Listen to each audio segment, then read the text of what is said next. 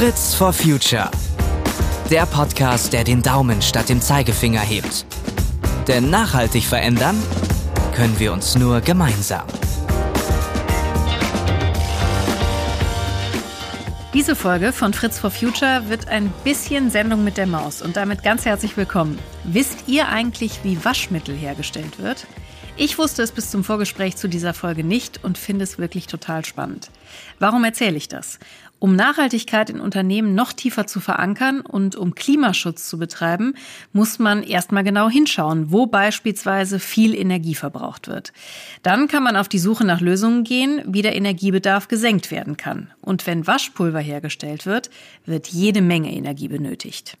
Meine Gäste heute sind Linda Dormann und Dr. Philipp Kolb von Henkel. Linda ist Leiterin für Continuous Improvement der Wasch- und Reinigungsmittelproduktion am Produktionsstandort Düsseldorf-Holthausen und Philipp ist verantwortlich für den Bereich Nachhaltigkeit in der internationalen Supply Chain dieses Unternehmensbereichs. Linda ist heute bei mir hier im Studio und Philipp ist uns aus Amsterdam zugeschaltet. Herzlich willkommen an euch beide. Hallo, danke. Hallo. Linda, jetzt habe ich alles schon ganz heiß gemacht hier mit der Sendung mit der Maus. Erklär mal, wie das funktioniert mit dem Waschpulver. Da ich die letzten drei Jahre selber hier den Pulverbetrieb geleitet habe, erkläre ich das gern mal für die Pulverherstellung. Ähm, Im ersten Schritt werden flüssige und trockene Komponenten zu, zu so einer Art Brei vermischt. Die beiden werden dann in einen sehr großen Turm verdüst von unten ist ein heißer Brenner zugeschaltet, der verschiedene Luftströme erwärmt. Von unten strömt dann die heiße Luft hoch. Von oben fällt der Brei runter und wird dann praktisch im Fallen getrocknet. Dann haben wir das sogenannte Turmpulver hergestellt. Das geht dann weiter in die Aufbereitung. Hier kommen noch diverse andere Zusätze wie Parfüme, ähm, Aufheller etc. dazu. Dann haben wir das Vorprodukt hergestellt, also das, was später ins Paket kommt. Dann müssen wir nur noch das Paket über Roboter von der Palette entpalettieren, falten das auf, füllen das Pulver rein, dann wird es vollautomatisch noch verleimt, zugeklappt und dann werden die ganzen Pakete auf eine Palette gestapelt. Die Palette geht dann direkt ins Hochregallager und das ist direkt im Nachbargebäude, also alles vor Ort. Also zusammengefasst aus Laiensicht, da ist Matsche, die wird man quasi mit einem riesigen Föhn wird das nach oben gepustet und dann regnet's Waschpulver von oben runter. Genau, von oben fällt dann dieser Mullematsch runter und durch die heißen Luftströme von unten wird das dann während des Fallens getrocknet. Und je nachdem, wie grob oder feinporig wir das gerne haben wollen, müssen wir dann halt ein bisschen mit den Luftströmen spielen. Und in diesem Prozess, den du gerade beschrieben hast, wo wird am meisten Energie verbraucht? Tatsächlich in diesem Verdüsen, also da, wo der Brei getrocknet wird, weil das ist ein riesengroßer Turm. Dieser Turm hat eine Höhe von 21 Meter und einen Durchmesser von 6,5 Metern. Und da ist natürlich ein Haufen Energie nötig, um diese ganze Luft dort zu erwärmen. Und die Kunst ist es, wirklich die heiße Luft nur zum Trocknen des Waschpulvers zu nutzen und möglichst wenig heiße Luft oben noch aus dem Turm dann rauszugeben heiße Luft. Es darf nicht zu viel heiße Luft verloren gehen. Das ist wirklich, ich finde das super spannend. Philipp, du kümmerst dich um die Nachhaltigkeitsstrategie der internationalen Supply Chain im Wasch- und Reinigungsmittelbereich bei Henkel. Wie viel Raum nimmt das Thema Energieeffizienz da ein? Ja, ich denke, um das einzuordnen, ist es vielleicht ganz sinnvoll, damit anzufangen, ähm, dass wir im, im Rahmen unserer Nachhaltigkeitsstrategie grundsätzlich bestrebt sind, den ähm, ökologischen Fußabdruck unserer Produktion zu minimieren. Und diesen Fußabdruck, den, den machen wir an drei Kenngrößen fest. Das ist zum einen der, der Energiebedarf und die damit verbundenen CO2-Emissionen bei der Herstellung unserer Produkte. Zum zweiten ist das der Wasserbedarf zur Herstellung der Produkte und zum dritten ist es der Abfall, der entsteht in unserer Produktion. Und ja, all diese drei Kenngrößen sind wichtig, aber ich denke, die größte globale Herausforderung, und das kann man ja auch unschwer an der intensiven öffentlichen Diskussion zu dem Thema sehen, ähm, stellen sicherlich die CO2-Emissionen dar. Wasserknappheit zum Beispiel ist auch ein Thema, was sehr, sehr relevant sein kann in einigen Regionen dieser Welt und damit auch äh, zumindest lokal gesehen ein immer wichtiger werdendes Thema. Aber global ist natürlich der Ausstoß von, von klimaschädlichen Treibhausgasen wie CO2 eine gigantische Herausforderung, nicht nur für uns, sondern für die gesamte, gesamte Gesellschaft. Und um diese Emissionen zu reduzieren, ist eine Steigerung der Energieeffizienz in der Produktion und natürlich auch in anderen Bereichen, wie zum Beispiel in der Logistik, von entscheidender Bedeutung. Und entsprechend ist das ein Thema, das äh, bei uns bereits seit vielen Jahren ähm, kontinuierlich verfolgt wird und bei dem wir natürlich weiterhin auch immer besser werden wollen. Und dementsprechend kann man schon sagen, dass das Thema Energieeffizienz im Rahmen unserer Nachhaltigkeitsstrategie eine sehr, sehr hohe Priorität genießt.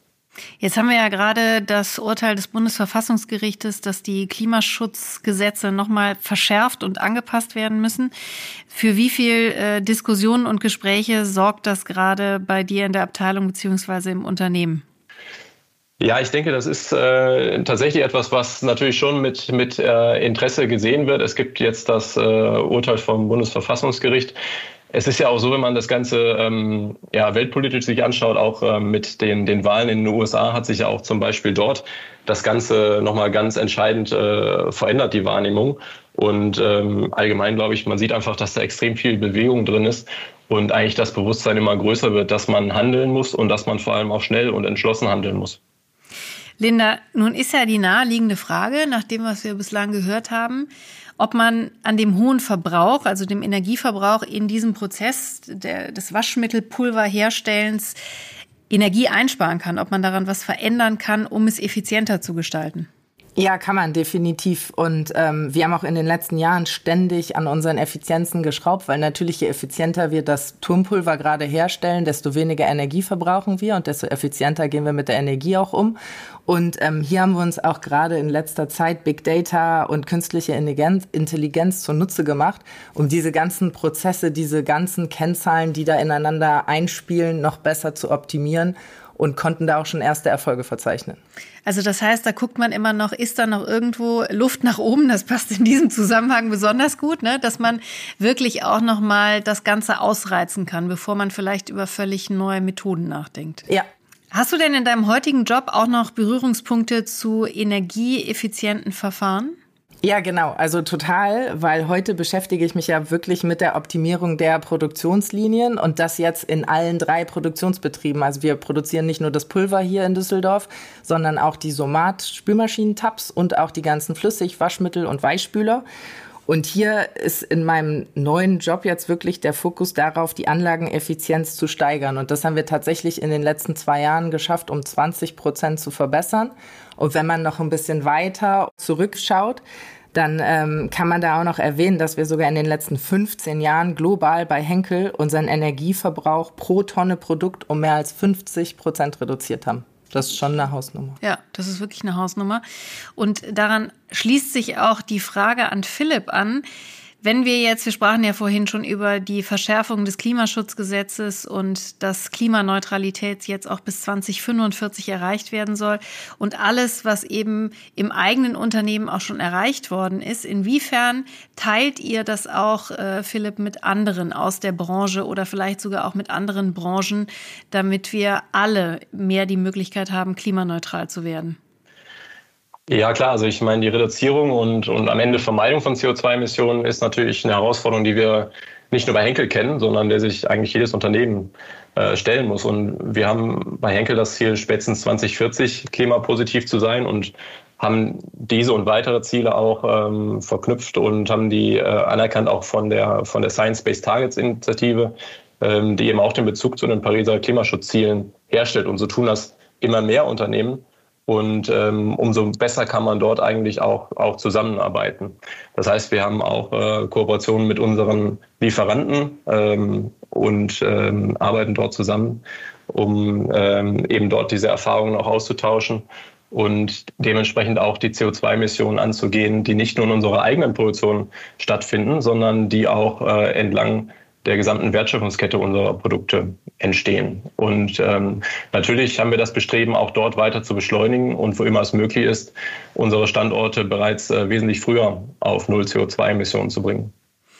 Jetzt ist ja für viele, die sich nicht so gut damit auskennen, dieser Begriff Klimaneutralität und äh, Klimapositiv gibt es ja sogar auch, immer so ein bisschen schwer zu verstehen. Und äh, weil es wird ja weiterhin natürlich auch bei allen Prozessen, die da sind, auch weiter Energie verbraucht. Also wie kann ein Unternehmen überhaupt klimaneutral werden? Ja, genau. Also die weitere Steigerung der Energieeffizienz, die wird zwar weiterhin einen entscheidenden Beitrag ähm, zur Erreichung der Klimaziele liefern. Aber wie du schon ganz richtig sagst, am Ende werden wir ohne jeglichen Energieeinsatz ähm, unsere Produkte nicht herstellen können. Das heißt, um, um gleichzeitig klimaneutral zu werden und weiterhin unseren Kunden die Waschmittel und auch die weiteren Produkte von Enkel anbieten zu können, bedeutet das für uns, dass wir die verbleibenden Energiebedarfe dann aus erneuerbaren Energiequellen abdecken müssen, deren Einsatz dann eben nicht mit CO2-Emissionen einhergeht, wie wir das von fossilen Energieträgern kennen. Und ein ganz konkretes Beispiel dafür ist tatsächlich auch der Standort in Düsseldorf. Wie, wie Linda ja gerade schon erläutert hat, ähm, konnten wir über die Jahre die Energieeffizienz deutlich steigern. Aber wir haben darüber hinaus halt auch schon unsere Strombedarfe auf Grünstrom umgestellt und stellen unsere thermischen Energiebedarfe jetzt von Erdgas auf Biogas um, um damit dann tatsächlich klimaneutral werden zu können. Und das gleiche Thema haben wir eben auch mit all unseren anderen Standorten. Das heißt, das Ziel ist immer zunächst mal so wenig Energie überhaupt zu benötigen wie möglich und die verbleibenden Bedarfe dann aus erneuerbaren Energiequellen zu decken. Und dann ist natürlich die Herausforderung, dass insgesamt natürlich die Menschheit viel, viel mehr Energie aktuell verbraucht, als wir aus Energiequellen, ja, aus erneuerbaren Energiequellen zur Verfügung haben. Und auch der Zugang zu diesen Energiequellen ähm, sehr unterschiedlich ist, je nach Region in der Welt. Absolut. Insofern gibt es da auch dann kein One-Fits-All, sondern es ist wirklich eine Herausforderung, die wir uns Standort für Standort anschauen und ähm, wo wir mit Hochdruck dann dran arbeiten und zum Beispiel aktuell in mehreren unserer Fabriken ähm, Solaranlagen auf den Dächern unserer Gebäude installieren oder auch prüfen, inwieweit wir ähm, lokal verfügbare Biomasse als Energieträger einsetzen können. Und um dann noch zu dem Punkt klimapositiv zu kommen, mhm. ähm, in Fällen, wo wir dann mehr Energie eigentlich haben aus erneuerbaren Quellen, als wir selbst äh, benötigen, ist es unser Bestreben, dass wir das dann eben auch weitergeben können an Dritte und auf diese Weise dann einen positiven Beitrag leisten können über die Grenzen unserer eigenen Produktion hinaus. Mhm. Also wie so ein Plus-Energiehaus. Genau. Linda, äh, Gibt es irgendwas, was wir Konsumentinnen und Konsumenten beitragen können, wenn es genau darum geht, auch Energieeffizienz in der Produktion zu erhöhen? Das klingt jetzt erstmal verrückt, also was sollen wir jetzt tun, ja, aber trotzdem gibt es doch da bestimmt irgendeine Möglichkeit. Ja, total viel sogar, weil wenn man sich diesen ganzen Prozess anschaut, den ich eben beschrieben habe, dann macht der eigentlich nur zwei Prozent des Energieverbrauchs aus. Und sage und schreibe, 75 Prozent des CO2-Fußabdrucks liegen bei dir zu Hause. Wenn du nämlich auf die Packung schaust, die meisten unserer Waschmittel entfalten schon die volle Wirkung bei 20 Grad.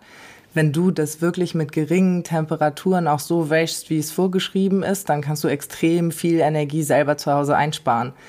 Und was ich die Tage noch entdeckt habe, wenn du selber einfach mal wissen willst, wie viel Energie verbrauche ich denn und was von meinen Gewohnheiten verbraucht eigentlich wie viel Energie, dann kannst du mal auf die Henkel-Homepage gucken.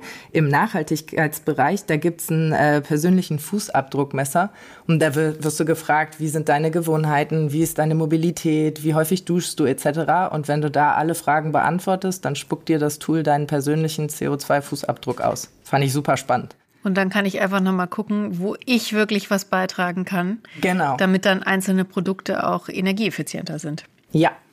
Also ich finde es super spannend. Ich danke euch beiden ganz herzlich und finde das toll, dass wir jetzt mal in die Welt getragen haben, wie Waschmittel eigentlich hergestellt wird und ein bisschen die Sendung mit der Maus gespielt haben. Und herzlichen Dank an euch beide und toll, dass ihr heute hier gewesen seid bzw. zugeschaltet wart. Danke, hat Spaß gemacht. Vielen Dank. Und wenn euch diese Folge von Fritz for Future gefallen hat, dann abonniert uns sehr gerne und wir freuen uns natürlich auch, wenn ihr den Podcast weiterverbreitet.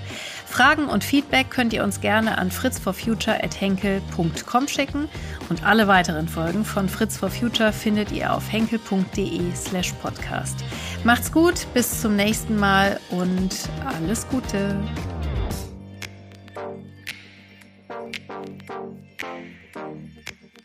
Fritz for Future. Der Podcast, der den Daumen statt dem Zeigefinger hebt. Denn nachhaltig verändern können wir uns nur gemeinsam.